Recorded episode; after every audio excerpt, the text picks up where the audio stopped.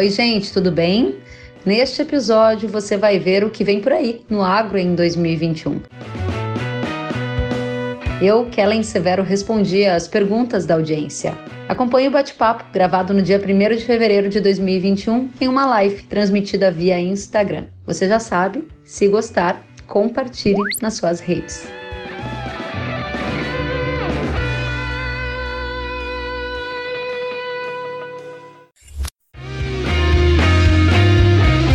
Satisfação começar a semana com todos e vamos ao agro cenário de 2021. Quero começar relembrando um pouco dos fatos que marcaram esse início de 2021. A Conab divulgou expectativa de safra recorde para a produção brasileira de grãos. O USDA revelou um dos mais baixos estoques de grãos, que fez o preço na Bolsa de Chicago, tanto para soja quanto para milho, também disparar. O dólar subiu mais de 5% só em janeiro.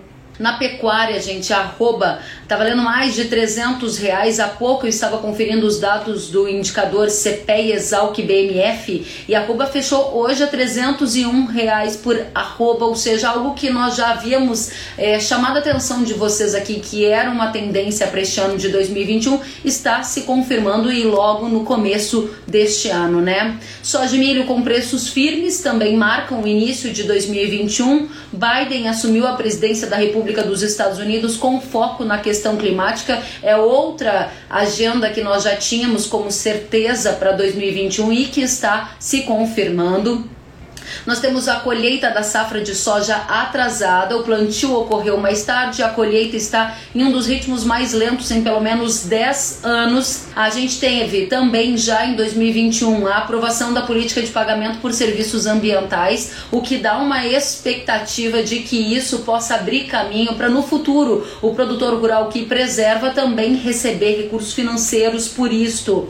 O crédito rural, a gente trouxe o secretário de Política Agrícola do Ministério da Agricultura Agricultura em uma live aqui para vocês e ele garantiu que não há a expectativa de uma suplementação, aqueles 4 bilhões de reais que eram previstos para ajudar nas demandas de crédito que estão aí para linhas de investimento. Pois é, o secretário disse aqui para gente que não vai ter esse recurso adicional em função das dificuldades fiscais. Tivemos também já o cancelamento de feiras agrícolas, né? Havia expectativa da ocorrência de feiras tradicionais, como a Expo Direto Cotrijal, a Copavel, com a visitação aberta para o público, como em outros anos, ou no momento em que as coisas acontecessem de uma forma híbrida e o que a gente observou foi a tomada de decisão das diretorias para não ocorrência de algumas dessas feiras, outras estão ainda avaliando, outras vão ocorrer só no momento do modelo digital. Tivemos também o início da vacinação contra a Covid e o risco do aumento da carga tributária, com um tratoraço acontecendo no estado de São Paulo, produtores e cadeia unida para tentar impedir que houvesse um aumento de ICMS sobre a cadeia do agro. Ufa, a gente está só no primeiro mês do ano, ou seja, primeiro de fevereiro hoje a gente já passou por uma pauta super extensa no começo de 2021. Bom, Kellen, você começou dizendo pra gente algumas das questões chaves que já marcaram esse começo de ano e o que vem pela frente.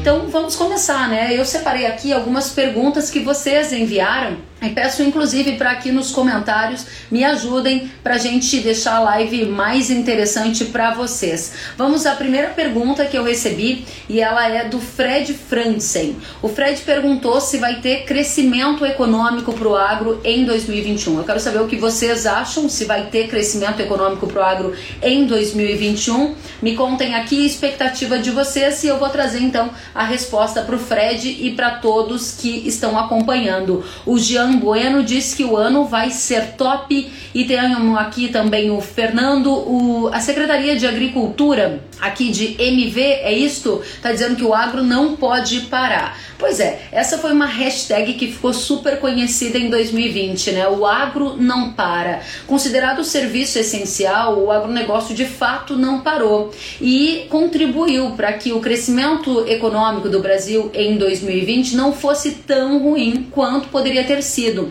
Só para vocês terem uma ideia, a expectativa é que o PIB do Brasil encolha 4,5% em 2020 e o PIB do agro ajudou no crescimento da economia com mais de 1,5% de crescimento neste ano. Agora, o que vai acontecer em 2021? Essa é a pergunta do Fred Franzen. Ele diz: haverá crescimento econômico para o agro? Fred, a expectativa é sim. O agro deve crescer 3% em 2021, de acordo com a previsão da CNA. O IPEA também fez um levantamento em que estima um crescimento de 3,2%. Aí vocês podem estar se perguntando, Kellen, afinal de contas, por que o agro deve crescer 3% em 2021? Vamos lá. Um dos fatores que contribui para uma expectativa de crescimento do agro em 2021 é a produção recorde. A gente abriu essa live falando do último relatório da Conab com uma previsão de safra recorde, ou seja, PIB é produção e a produção deve ser farta neste ano. Ou seja, esse é um dos pilares que sustenta essa visão. O segundo destaque é o câmbio. Nós também já destacamos aqui que só nesse começo do ano o PIB, ou melhor, o dólar já se valorizou em relação ao real. Produção com câmbio alto também favorece o PIB do agronegócio. E a demanda internacional, vocês viram ao longo de 2020 uma demanda aquecida pelos produtos agropecuários do Brasil, a tendência é de manutenção disso também ao longo de 2021.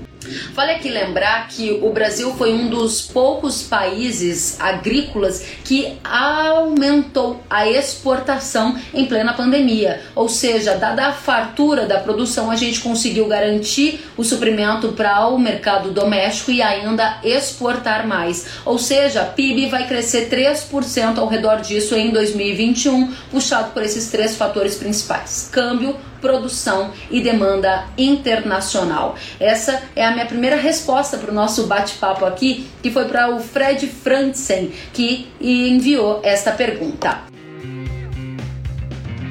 Antes da gente continuar o bate-papo, eu quero aqui ver o que vocês estão me dizendo, né?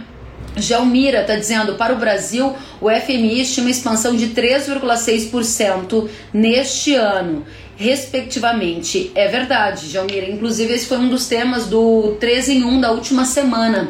O FMI, o Fundo Monetário Internacional, ele revisou para cima a previsão de crescimento do Brasil em 2021. Ou seja, essa é uma boa notícia. Vamos lembrar que se o PIB do Brasil cresce, há uma expectativa também de incremento na demanda e essa demanda tende a favorecer a formação de preços de produtos agropecuários que que se formam aqui no mercado doméstico. Vamos citar um exemplo: o leite é um produto que pode ser beneficiado à medida que há um crescimento econômico, as pessoas conseguem recuperar parte da sua renda, elas conseguem acessar outros alimentos, como por exemplo os derivados lácteos, e isso gera um efeito colateral para a agropecuária. Ao exemplo da carne também, que passa a ser mais consumida, temos potencial de incremento de consumo, ou seja, é uma boa notícia. Aqui o Diego está perguntando se as perdas de lavouras pelas chuvas do sul do Brasil podem impactar o mercado interno. Diego, a gente vai trazer esse ponto na sequência, mas só para te responder nesse momento de projeção do PIB do agro para 2021, sim, as perdas que foram é, geradas pelo clima em lavouras como por exemplo do milho primeira safra no Brasil, elas impactam. A gente tem uma previsão de menor produção de milho na safra verão. No entanto, a safra total, somando primeira, segunda e terceira, ainda deve ser uma safra bastante robusta, com mais de 102 milhões de toneladas, ou seja, ela se dilui no todo, mas localmente ela é importante, né? Até porque ela afeta significativamente a renda destes agricultores que tiveram uma frustração de safra. Vale lembrar, inclusive, Diego, que no Rio Grande do Sul ano passado a gente já teve perdas em algumas regiões, infelizmente os produtores voltaram a perder produção em função da seca. Aqui a Andrea está dizendo que o VPP, o valor bruto da produção, foi o maior em três décadas e a previsão é continuar subindo. A agropecuária Santa Clara diz além de aumento de produção. O Pércio está dizendo com os grãos valorizados, o cenário é extremamente positivo para a agricultura e pecuária. Muito bom. E temos o Carlos Maier dizendo com certeza o crescimento será espetacular. Produtor vai reinvestir pesado. Ótimo ponto aqui do Carlos, hein? porque esse é um fato que a gente precisa dar atenção. Quando a gente fala de PIB do agro e de produção recorde, de demanda internacional aquecida, a gente fala de uma expectativa de rendimento positivo para o setor. Só que vale lembrar que este resultado ele também é um fator que tem a ver com o custo de produção. E esse é um destaque que eu gostaria de colocar aqui. Os preços subiram de fato para soja, para milho, para arroba do boi, entre outros produtos. No entanto, os custos de produção também estão elevados, né? Então, para a gente garantir esse lucro, a gente tem que olhar para os custos Custo com fertilizante foi um dos destaques no último boletim da CNA que eu estava acompanhando ainda na tarde de hoje. Custo com concentrado para produtores e criadores que tiveram aí nos grãos um grande desafio, entre outros fatores. Ou seja, há uma expectativa de crescimento para o PIB do agronegócio em 2021, no entanto, o setor não está num mar de rosas. Prioritariamente, custos de produção devem ser um fator de muita atenção para a gente. E o segundo aspecto é tributário, e eu vou entrar nesse tema na sequência. Vamos juntos então? Vamos para a segunda pergunta. O Fábio Calcione me perguntou aqui: como você vê as pretensões de mudança tributária? Olha que importante a conexão de um assunto com o outro. De fato, há uma expectativa de crescimento para o PIB do agronegócio em 2021 e esse é justamente um dos fatores que pode chamar ainda mais a atenção dos estados famintos que tentam abocanhar uma parte desse rendimento do agro via tributos. A gente já tem falado sobre isso ao longo dos últimos meses e esse é um dos pontos que eu destaco aqui, gente, como um dos mais importantes fatores para a gente observar ao longo dos próximos meses, porque muito rapidamente que as regras mudam e que isso pode onerar, gerando custo de produção para o setor agropecuário do Brasil. Vamos lembrar o que aconteceu aqui no estado de São Paulo, final do ano passado, rapidamente uma regra que alterava a alíquota de, de imposto aqui no estado passou na Assembleia e houve uma manifestação então dos produtores com tratoraços e uma grande mobilização em janeiro para tentar reverter essa decisão que já havia sido tomada. De fato, a reversão não foi total. Alguns setores, como por exemplo de carnes, estão pagando uma tributação a, ah, superior à que pagavam em meses anteriores, em anos anteriores. Ou seja, a tributação, o custo via impostos é um dos grandes desafios para o setor que tem um dos melhores desempenhos na economia brasileira em plena crise da pandemia do novo coronavírus. Então vamos à resposta da pergunta do Fábio Calcione. Ele perguntou: Kellen, como você vê as pretensões de mudança tributária? Vamos relembrar, gente. Nós temos pelo menos três, três um, pautas né, em discussão lá na, no Congresso, três, duas PECs e um projeto de lei, né? PEC, projeto de emenda à Constituição, temos a PEC 45, a PEC 110 e o projeto de lei do governo federal. Estes textos, eles tratam justamente de reforma tributária. E a grande questão aqui é prestar atenção nos detalhes. O texto tem o objetivo de reformar a pauta tributária. Muita gente que já me acessou entende que reformar significa simplificar que, que significa então a reforma tributária? Ela não significa necessariamente que haverá uma redução de tributos para o agronegócio. E esse é um ponto que eu gostaria que o segundo grande ponto para a gente frisar no nosso bate-papo de hoje. A reforma tributária, em um momento de grande déficit nas contas públicas, é como uma frase dita recentemente que li no jornal que era o seguinte: fazer uma reforma tributária com o tamanho do rombo fiscal é como ir ao supermercado com fome. Significa o quê? Que o Estado está faminto e você vai discutir tributo. Há um grande risco do setor agropecuário acabar pagando mais impostos após a discussão da reforma tributária. Mas por que, Kellen? A reforma tributária não é para simplificar? Sim, esse é o objetivo, é tornar mais simples. Mas simplificar não significa, não é sinônimo de pagar menos tributos. E por quê? Alguns dos textos que estão em discussão no Congresso, eles prevêem, por exemplo, a retirada de benefícios fiscais. Você sabe o que é benefício fiscal, né? Por exemplo, você tem a possibilidade de pagar uma alíquota menor.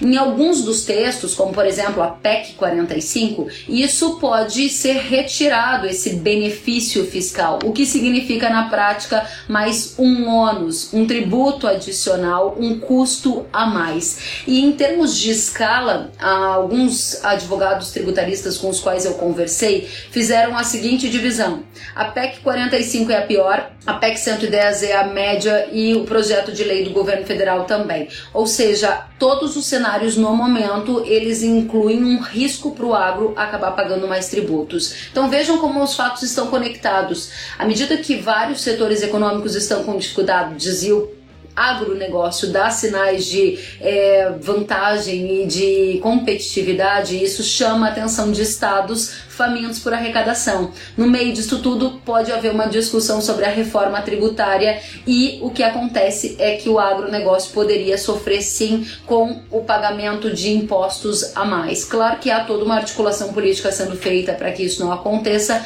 mas é importante que os senhores saibam que o fato de haver uma discussão sobre reforma tributária não significa necessariamente que o agro poderá pagar menos tributos. E aí eu fui atrás e vi um estudo feito pela Confederação Nacional da Agricultura e Pecuária, eu estou citando eles porque foi o estudo mais recente que vi. Eles elaboraram um documento e compararam outros países que têm é, uma relevância no cenário agropecuário internacional.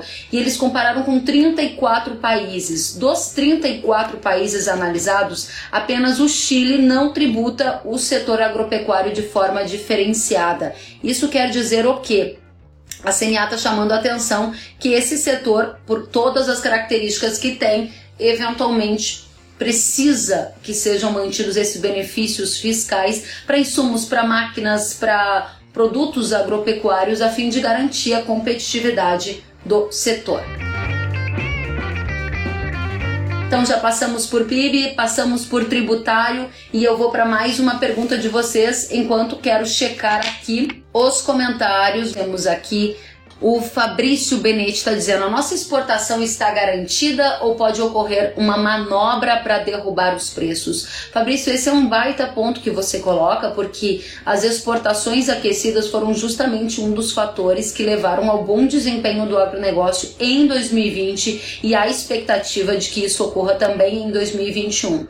Vamos destacar aqui que cerca de 60% da safra de soja brasileira já foi comercializada antecipadamente. Isso significa que os negócios já estão contratados, o que diminui risco dessas questões que você menciona. Ou seja, há uma demanda internacional aquecida, há negócios sendo feito com antecedência e a presença do Brasil como grande exportador de commodities agrícolas é um dos fatores chave também para a gente ter uma projeção de crescimento do agro em 2021 e de bom desempenho no preço de produtos, a exemplo de soja e outros produtos brasileiros, certo?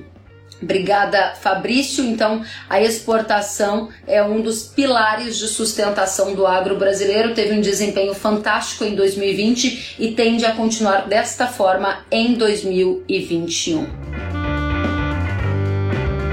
Vamos para a terceira. Vamos lá? O Jefferson Crestani mandou pergunta e aqui eu vou colocar mais uma pergunta da Fazenda Flor do Campo e Flor de Lis. Relação comercial entre Brasil e China nos próximos anos, Kelly? Ótima pergunta da Fazenda Flor do Campo e Flor de Lis. Eu separei inclusive alguns dados aqui para dividir com vocês sobre as projeções para essa relação. Brasil e China, né? Para quem não está lembrado, a China é o principal parceiro comercial do Brasil.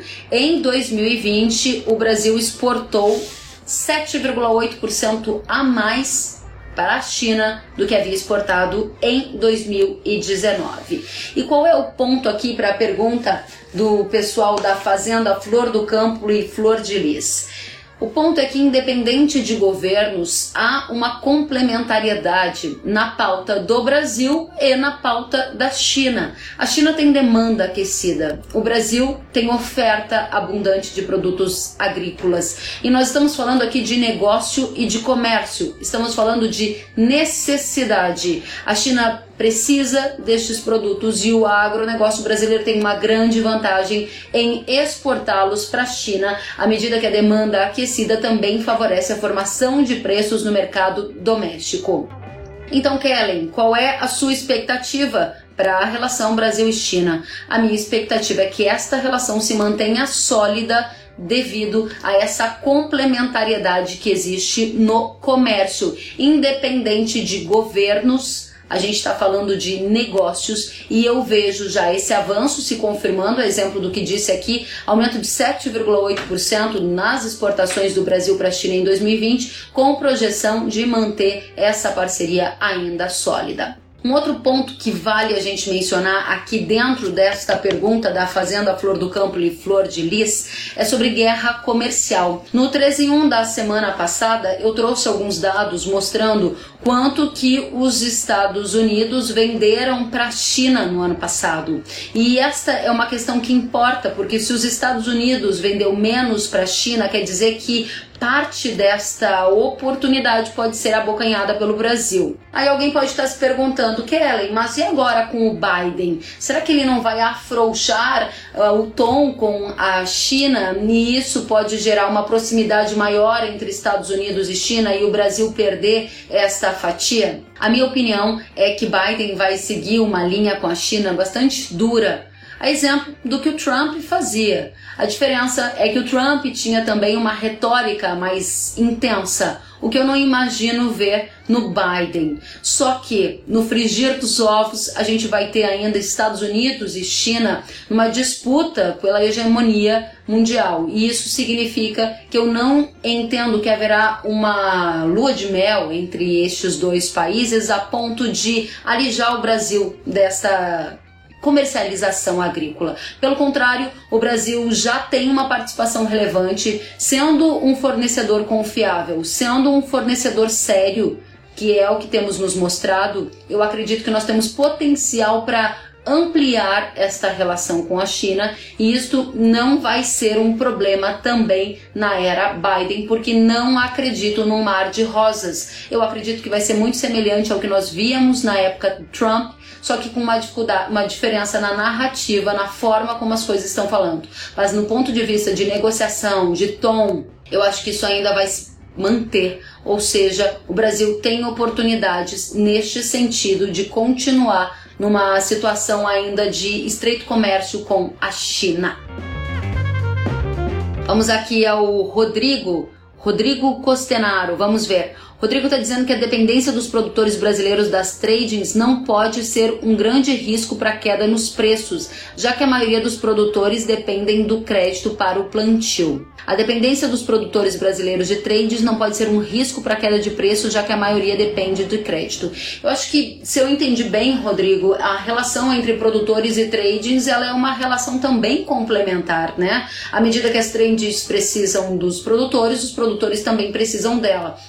Tratando-se de negócios, a gente fala também de cada um avaliar o melhor cenário para si, tentar garantir esse cenário na negociação, fazer conta, fazer gestão, tomar todas essas providências para otimizar o melhor cenário potencial, né? De fato, o Rodrigo está correto quando ele diz que as tradings são uma das grandes financiadoras do agro brasileiro. É isso mesmo que acontece via barter e, inclusive, estas negociações via barter estão bastante aquecidas, né, no cenário brasileiro. Ou seja, é algo que acredito que tenda a também continuar. Rodrigo. A Vanessa de Bastiani escreveu aqui. Kellen, como fica o preço do milho em 2020? Gente, eu quero lembrar que eu sou jornalista e eu divido com vocês as expectativas de mercado com base na coleta de informação que eu faço diariamente com bancos, com consultorias privadas, com associação de produtores, com todos os elos do mercado e a partir daí eu enxergo um cenário que é comum. Qual é o cenário comum que a Kellen enxerga entre todas as fontes que ela consulta? Um cenário que aponta para uma firmeza de preços. Vamos lá, pergunta da Vanessa Vanessa é como fica o preço do milho em 2021. Vanessa, o que eu tenho ouvido das consultorias é que no primeiro semestre o preço tende ainda a ficar mais firme. Hoje, inclusive, no 3 em 1 do agro, eu trouxe a visão de uma consultoria chamada Agriinvest Commodities, que prevê que o pior cenário de escassez de milho vai acontecer entre fevereiro e abril agora deste ano. Isso significa escassez, em tese, preços firmes. Além do fator doméstico, Vanessa, tem outros fatores que eu gostaria de dividir com você e com todos que estão assistindo, que tem a ver com o cenário internacional. A gente tratou disso recentemente, eu quero reforçar o milho atingiu uma das novas máximas na Bolsa de Chicago, sete anos e meio que isso não acontecia, esse patamar. Isso deriva de uma demanda chinesa aquecida, de um clima desfavorável, de estoques globais baixos e de demanda aquecida. E esta demanda também está sofrendo uma grande transformação em função de um player chamado China, que está entrando com mais fôlego no mercado de milho. Inclusive, a China deve se tornar o maior importador de milho do mundo mundo em 2021. Isso significa que a China, que comprava cerca de 10 milhões de toneladas de milho, comprou isso no ano passado, deve comprar o dobro disso em 2021. A entrada da China no mercado de milho global impacta na formação de preços, por exemplo, na bolsa de Chicago. E esse foi um dos fatores também que eu queria, este é um dos fatores que eu quero chamar a atenção de vocês, porque o Departamento de Agricultura dos Estados Unidos reportou inclusive vendas adicionais de milho dos Estados Unidos para a China. Ou seja, as exportações dos Estados Unidos dão sinal de que vão continuar firmes, de que não vão arrefecer. A China dá sinais de demanda aquecida para milho no Brasil a gente tem escassez do grão, a gente tem atraso na implantação da safrinha, a gente tem demanda aquecida e clima ainda incerto. Somado a tudo isso, no cenário internacional temos Recomposição do plantel na China, com problemas lá da peste suína africana. Temos a China também recompondo estoques estatais, suspeita de quebra por lá, alta de preço doméstico na China que faz ela procurar esse grão externamente, ou seja, são vários fatores conjugados que sinalizam por uma firmeza dos preços de milho. Isso é o que consultorias privadas e bancos estão chamando a atenção para esta mesma direção. Então, quero aqui deixar bem clara a minha resposta para a, a pergunta que recebi da Vanessa e colaborar ainda com você, Vanessa, trazendo mais alguns dados. O consumo mundial do milho deve crescer 2,5% em 2021, consumo mundial. No Brasil, que vai puxar também o consumo do milho é demanda aquecida no mercado de carnes. A gente exportou bastante também em 2020. O mercado de carnes deve continuar firme, ou seja, precisa de ração, precisa de milho. Além disso, o etanol de milho do Brasil tem ganhado destaque, o que significa dizer que o consumo de milho no Brasil deve crescer cerca de 3,5% em 2021. Some isso aos estoques baixos, a uma oferta restrita, nós temos aparentemente um cenário ainda de firmeza e um cenário sólido para preço de milho no mercado doméstico. Olha interessante a participação do Regis Rezende. Ele disse: Kellen, observo que a valorização dos produtos foi muito boa, mas a margem continua apertada. O custo de produção ficou muito alto. Milho e soja, ótimos preços. Agora, como fica a produção de carne? Excelente ponto, Regis. É justamente o que eu estava dizendo antes nós estamos passando por uma transformação no mercado de commodities. Muitos até chamam do boom das commodities, ou seja, a gente potencialmente está indo para um outro patamar. E isso requer uma habilidade enorme dos criadores que estão lidando com preços muito altos. Esse foi um dos fatores, inclusive, que desafiou a cadeia de criadores, né? O custo do concentrado, esses preços altos e a conta, em alguns casos, não está fechando. O que o Regis traz aqui é um ponto super relevante, porque não adianta olhar uma ponta que é o preço e esquecer de olhar a outra que é o custo,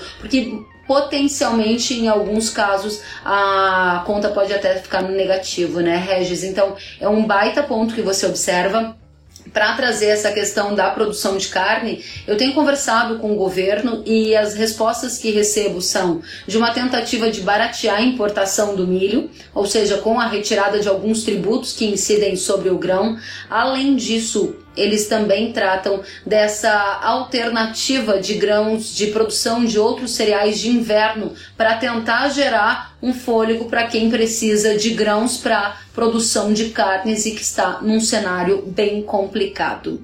Então, muito bom o seu ponto aqui. O Edson Benito está dizendo bela análise, muito obrigada pela companhia. O Reginaldo Filho está dizendo: o preço da carne no mercado interno brasileiro vai permanecer em alta o ano todo. O mercado de carne bovina começou já com 301 reais, né? A gente acabou de ver isso no indicador da do CPEA BMF, Exalc BMF de hoje. E esse cenário ele deriva de uma oferta bastante ajustada e de uma demanda que ainda é aquecida. Isso significa que a gente está vendo sim um dos preços mais altos da história para a arroba bovina. Onde é que estão os desafios? Por exemplo, no consumo doméstico, né? À medida que há uma grande massa de desempregados, a gente não tem mais o auxílio emergencial, a renda das famílias caiu muito em função da crise do novo coronavírus e este é um desafio importante. Agora de um outro lado, a gente tem a entrada da China como consumidora da carne bovina do Brasil. Foi também um dos grandes fatores de incremento de preço, ou seja, a exportação. O que dá a entender, trazendo aqui a resposta para o Reginaldo, é que ao longo de 2021 os preços vão continuar firmes para a carne bovina, claro que com mudanças à medida que entra animal de pasto, a gente pode ver isso agora no curto espaço, mas ainda potencialmente mais altos do que foi visto em 2020. Isso também é o que eu ouvi de consultorias de mercado dizendo que o preço médio de 2021 deve superar o preço médio de 2020. Então, essa é uma das questões que eu trouxe aqui com base nas nos bate-papos que a gente teve, né? Mais perguntas, vamos lá. Pergunta do Lauro Funk: Como fica o preço dos insumos? Pois aqui na minha região a tonelada do adubo subiu em média 50 dólares. Ótimo ponto, Funk, porque isso é o que a gente está vendo, né? De um lado o preço da commodity sobe, mas de outro lado o custo da produção também aumenta significativamente. E o que você reporta é o que eu dizia lá no começo. Esse vai ser um dos desafios. A conta tem que fechar e para isso eu preciso muita gestão e atenção. Temos aqui a pergunta do IG Alimentos: qual seria a tendência do dólar, alta ou baixa? Vamos lá. O dólar já somou é, cerca de 5% de ganhos em janeiro de 2021. Então, começamos este mês com valorização da moeda norte-americana em relação ao real. Hoje a pesquisa Focus do Banco Central mostrou uma previsão de alta para o dólar no final do ano. Alta de quanto, Kelly? Semana passada eles previam ao final do ano R$ reais e agora estão prevendo R$ reais e um centavo. Também outras pesquisas que li hoje estão apontando para um dólar ao redor de 5,20. O que chama a nossa atenção, gente, é que o, no ponto de vista de desajuste fiscal, a gente tem um grande desafio. De outro lado, para as reformas avançarem, também é um desafio importante. A vacinação, na minha visão, ela ainda vai levar um certo tempo. E isso quer dizer que a gente vai ter um impacto no ritmo de crescimento da economia, porque a vacina também é um gatilho importante para a retomada do crescimento econômico. O que significa dizer que na maior parte dos cenários que eu li há uma visão comum de que o dólar vai se manter valorizado em relação ao real em 2021. Chama atenção, visão do mercado, dólar acima de 5 no final do ano. Além de todos esses pontos que eu coloquei, pode ainda haver uma elevação da taxa de juros aqui do Brasil, que encontra liquidez no mundo, né, com todos os estímulos fiscais, a taxa de juros sobe, ela funciona como um aspirador, né, trazendo uma atratividade para esse capital, e isso também pode impactar na taxa, não necessariamente com alta, porque aí a oferta ficaria maior, mas em linhas gerais a gente tem esse cenário do mercado e de consultorias apontando majoritariamente para um dólar ainda valorizado, dados os desafios que nós temos para este ano, certo? Espero ter resolvido, resolvido não, respondido IG Alimentos, trazendo aqui a pergunta. Vamos juntos, tem mais perguntas aqui. Anderson Klein está perguntando estimativa de quebra de safra de soja. Anderson, eu fiz na semana passada uma live com o pessoal da AG Rural e eles viajaram o Brasil inteiro e trouxeram alguns dados e eu vou resumir aqui o que ficou na minha mente da conversa que tive com ele. Previsão de uma safra ao redor de 131,7 milhões de toneladas. A safra está indo bem, principalmente porque as chuvas se regularizaram. Onde estão alguns bolsões de seca que prejudicaram a produtividade? parte de Mato Grosso, falando de centro-oeste. Mato Grosso do Sul e Goiás estão com bom desempenho. Mato Grosso do Sul, alguns problemas com excesso de chuva. O mesmo acontece em alguns estados do sul, o excesso de chuva podendo potencialmente prejudicar áreas do Paraná. Santa Catarina foi um dos estados com mais perda na safra de soja porque plantou antes e o Matopiba, à medida que a chuva se regulariza, também tem um bom potencial. O que eu quero te dizer, Anderson, é que neste momento o retrato da safra brasileira é o retrato de uma safra saudável com potencial de recorde acima de 130 milhões de toneladas. O governo também estima né, mais de 130 milhões de toneladas, além de consultorias privadas, e este é um cenário que a gente vê hoje. O que chama a nossa atenção é o atraso na colheita, né? Um dos ritmos mais lentos em pelo menos 10 anos, ou seja, a gente está com bastante dificuldade para avançar. Chuvas também têm atrapalhado em algumas regiões, então potencialmente a gente estaria bem mais avançado do que está hoje. Isso também acaba culminando num atraso na implantação do milho segunda safra e aí entra aquele fator de risco climático que a gente falava agora há pouco, né? Então agradeço ao Anderson pela pergunta. Estimativa de quebra da safra de soja é realmente regionalizado. O retrato é de uma safra saudável com potencial de rendimento de mais de 130 milhões de toneladas. Vamos lá, o Leonardo está perguntando, Kellen, qual é o cenário para o leite? Leonardo, de tudo que eu li sobre o leite, é um dos setores com mais desafio para projeção de cenário futuro, prioritariamente porque a gente tem um desafio muito grande para entender como vai ser o consumo. Primeiro, porque não se tem clareza se haverá alguma renovação ou não do auxílio emergencial. O auxílio emergencial foi um dos pilares da formação de demanda adicional para alimentos, prioritariamente na família de baixa renda. E isso culminou com a melhora na demanda de alguns produtos, a exemplo do leite. Então há incerteza em relação ao auxílio emergencial, a questão da renda e do ritmo de recuperação da economia também pesam para esse cenário mais nublado que a gente não consegue ler com tanta clareza e a oferta, né, acaba ficando um pouco mais restrita, de acordo inclusive com o boletim do CPEA, em função dos altos custos dos concentrados, algumas dificuldades que o pessoal teve também no final do ano passado com a seca. Esses fatos ah, juntos, eles podem trazer uma linha do que a gente vai ver, mas até agora o que a gente observou foi um início de 2021 com preço mais baixo e esse fator é um fator que preocupa a cadeia leiteira prioritariamente porque o custo de produção está muito alto. Então, se o preço do litro do leite pago ao produtor cair, aí o cenário fica ainda mais desafiador. Resumidamente, Leonardo, é um cenário bem turvo para o mercado de leite. Eu não quero é, trazer nenhuma visão otimista ou positiva, mas só colocar os elementos na mesa para que você, com a sua experiência, também possa costurá-los e entender o que vem pela frente, tá certo? Vamos lá, o Pércio Cancian está dizendo: o preço do grão de milho tem ainda mais espaço para alto, uma vez que a safra de milho verão está parcialmente comprometida em produtividade e a safrinha ainda é uma incógnita devido ao clima. Pércio, é o que eu dizia agora há pouco. Os analistas e é, financistas ligados a brancos que eu consultei têm sinalizado para um mercado firme do milho em função de todos esses fatores que você colocou, mais a presença é, de demanda internacional aquecida, mais os estoques internacionais baixos, mais o dólar alto, tudo isso fomenta uma condição de firmeza nos preços na visão da ampla maioria das consultorias que eu tenho entrado em contato, certo? Então, esta é a situação por enquanto. O Walter Galan está dizendo cenário complicado para o leite. Walter é especialista em leite, esteve conosco aqui. Walter, me corrija se trouxe alguma informação equivocada, mas também estou em linha com o que o Galan nos disse, o que o CPEA nos mostrou, ou seja, um cenário bastante turvo e o desafio está no entendimento de qual vai ser o potencial consumo, né? Vamos lá, o Edson Benício está dizendo desafio para todos os produtores de grãos, produtores de proteína e principalmente para o consumo interno.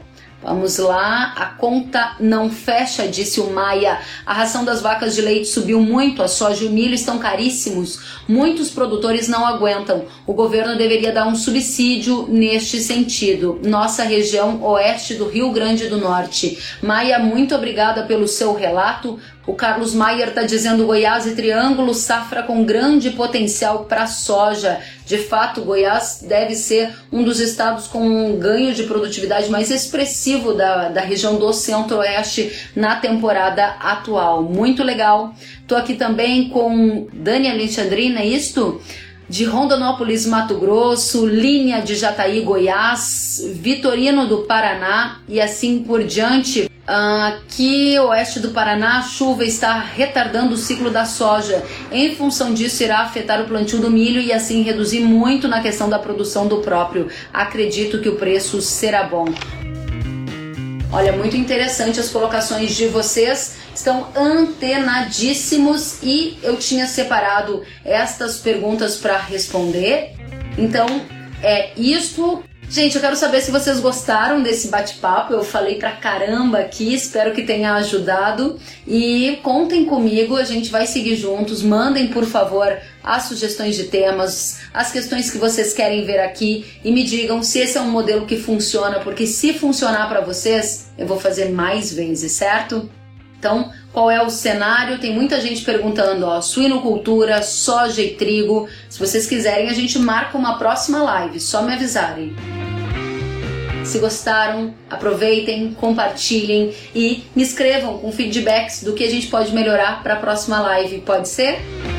Obrigada, obrigada pelo carinho, obrigada pela companhia. A gente segue junto, vocês sabem, né? Tchau, tchau.